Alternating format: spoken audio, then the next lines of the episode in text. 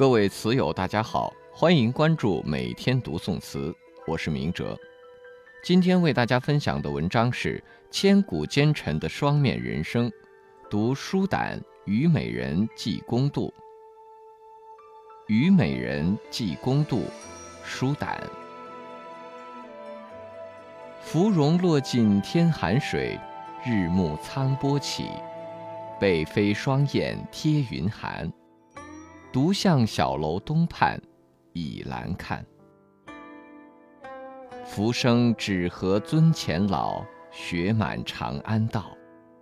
故人早晚上高台，赠我江南春色一枝梅。这首小词的作者正是那位罗织了乌台诗案而害得苏东坡凄苦半生的大名鼎鼎的奸臣舒胆舒信道。今天，且让我们来看看这位大奸臣的词是否也如同其名声一般腐臭不堪，令人棘手蹙额。元丰六年。舒胆因与尚书省意见相左，被逐出京城，在家闲赋十年之久后，才得以复起。这首词是舒胆重新出仕后感慨物是人非所作，并寄予友人。芙蓉落尽天寒水，日暮苍波起。开头两句写日暮登台所见，境界宏大。隐有吞吐天地之豪气，寥寥几字便勾勒出一幅烟波浩渺的画卷。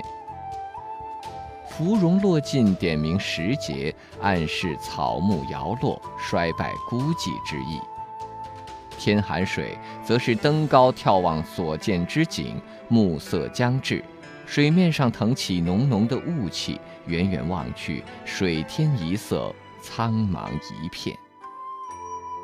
苍波起，点出寒意。冬季傍晚时分，波涛涌动，带来阵阵寒气。此两句重在写天地之广，暗含人世沧桑的慨叹。接着，词人将视角由平远而移向高远。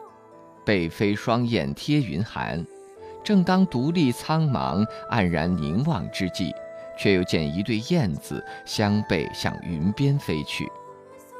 背飞双燕，犹言劳燕分飞。玉台新咏卷九，东飞伯劳歌云：“东飞伯劳西飞燕，皇姑织女时相见。”后即用来称朋友离别。贴云寒，状飞行之高，高处生寒，由联想而得。一个“寒”字，又从视角升华为一种心理，暗示着离别的悲凉况味。独向小楼东畔倚栏看，是补叙之笔。独自轻轻点出，既写倚栏眺景者为独自一人，又透露出触景而生的孤独惆怅之感。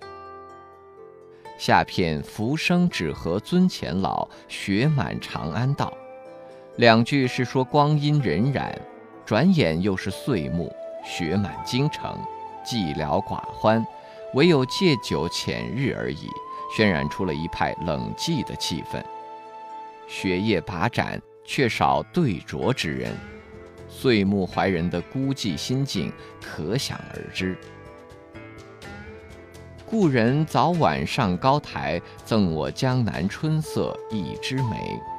故人即指词人好友公度，早晚为随时每日之意。这两句从对方着笔，心有同感，友情的思念彼此相似。我之思彼，亦如彼海内存知己之思我。想象老朋友也天天登高望远，思念着我。即使道远学祖，他也一定会给我寄赠一支江南报春的早梅。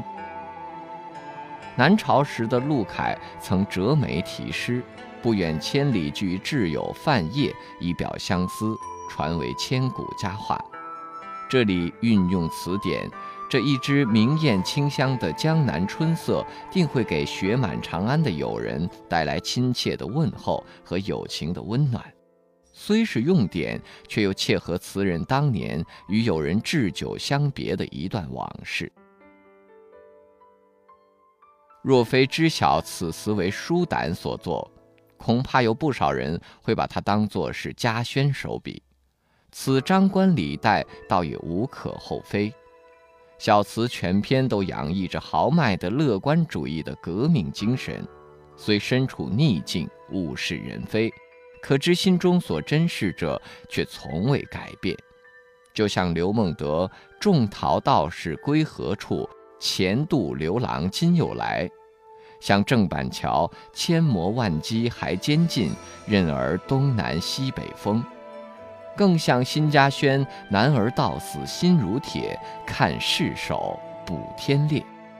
还真别说，舒胆的十年贤赋，倒与辛嘉轩在带湖的十年有些异曲同工之妙。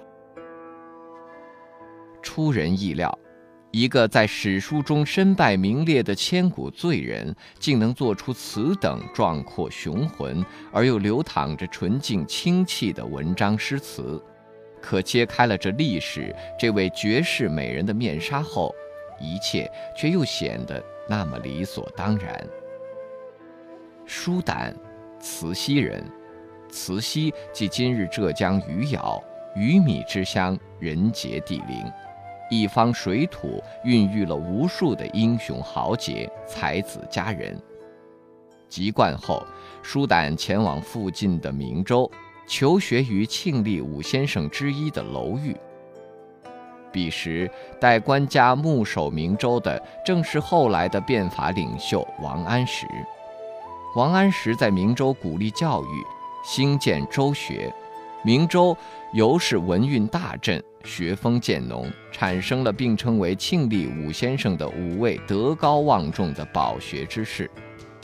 青年时代的舒胆沐浴着王安石的恩泽，仰望着王安石的容颜，心中渐渐将王安石视为偶像，这也为他今后参与变法埋下了伏笔。英宗治平二年，舒胆考中进士，仅二十四岁的他在礼部考试中获第一名，寇来公，尚未及冠即中进士。苏东坡年仅二十便中榜眼，在那个中举比例千里无一的文人的时代，舒胆也可以称得上“少年得意”这四字了。此后，朝廷授临海尉，他却因少年意气，一怒之下擅杀不孝部下而辞官回乡。复起后，调任审官院主簿。不久，他接受了一个任务，即出使西夏。划分宋夏疆界，西夏问题一直是大宋的一个沉疴宿疾。数百年来，游牧民族不断侵扰、进犯疆界，搞得西北民不聊生。那时的大宋刚刚与西夏结束了一场战争，双方剑拔弩张，杀气腾腾。但舒胆却谢绝了护卫，单枪匹马进入龙潭虎穴，向对方宣示朝廷旨意。西夏将领将钢刀架在他颈上予以威胁，但他却神色自若，慷慨陈词。这些壮举感动了尚勇崇武的西夏君臣，使之接受宋朝划定疆界的意见。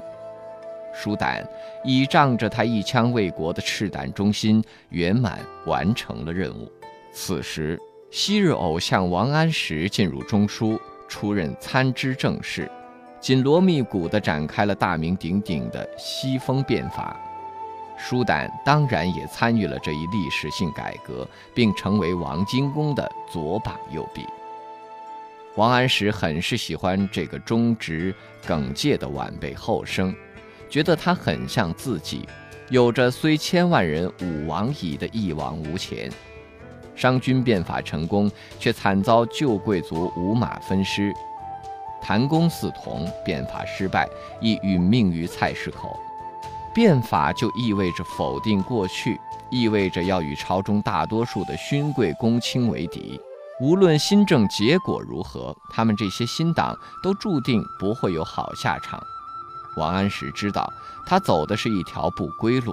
而能陪他一起走这段路的人，必须是和他一样的倔驴，撞了南墙也不肯回头。变法开始后，舒胆进入御史台工作，他天生就一块做御史的好料。先秦时期，天子、诸侯、大夫、义宰皆置史，负责记录言行，纠察百官。国君之史即为御史。这些御史们整天窝在满是柏树乌鸦的御史台里，眼高于顶，满脸菜叶子般的青黄之气，心中总是想着明天弹劾谁，同行之间也无话可说。他们被文武百官视为瘟神灾星，碰到之后，心就立马提到了嗓子眼儿，生怕有什么刺儿被他们挑出来大做文章，百口莫辩。毫无疑问，偏执而又忠勇的舒胆在御史台里做得风生水起，甚至做到了御史中丞的高位。而此时，舒胆做出了最为后人所诟病的一件事——乌台诗案。当时的苏轼已经接过了恩师欧阳修文坛盟主的位置，隐隐成为天下文宗，在广大士子心中的地位也举轻若重。而苏轼又偏偏不与王安石合作，反而到处阻挠、贬低新法。苏轼嘛，典型的大嘴巴，口舌有毒，不给人留情面。便是宽厚如王荆公，也被他弄得心烦气躁。当时出版的《元丰续天苏子瞻学士钱塘集》，给御史台的新党提供了收集材料的机会。监察御史台里行书胆，经过四月潜心钻研，找了几首苏轼的诗，就上奏弹劾，说他包藏祸心，愿望其上，善读谩骂，而无负人臣之节，触物即事，应口所言，无一不以讥谤为主。马上，国子博士李义之、御史中丞李定前脚后脚杀到。他们隶属苏轼的罪行，声称必须因其无礼于朝廷而斩首。最终，苏轼被逮捕下狱，险些丧命。这便是由舒胆参与策划的乌台诗案。虽然舒胆的初衷只是为变法扫除障碍，可是却害惨了苏东坡。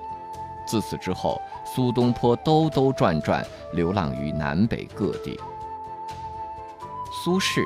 是个秉性难改的乐天派，是个悲天悯人的道德家，是黎民百姓的好朋友，是名传千古的散文家，是月下的漫步者，是诗人，是仙人。喜爱苏轼成为了中国历代文人的一个标志性特征。而舒胆这个用文字狱将苏轼置于万劫不复的宵小之徒，自然背上了千古的骂名。可一件事真的能代表人的一生吗？舒胆正应了那句话：“愿你出走半生，归来仍是少年。”当年一怒之下擅杀部下是少年义气，单枪匹马闯入敌营也是少年义气，用诗文陷害苏轼更是少年义气。最后，他的仕途也倒在了少年义气上。元丰年间，新党虽仍占上风，但神宗已对改革和改革派产生怀疑，进而对新党由支持转向利用。也正在这一时期，舒胆担任御史中丞，从而走上了政治斗争的风口浪尖。此时，新党与温和派之间，新党内部已多分裂。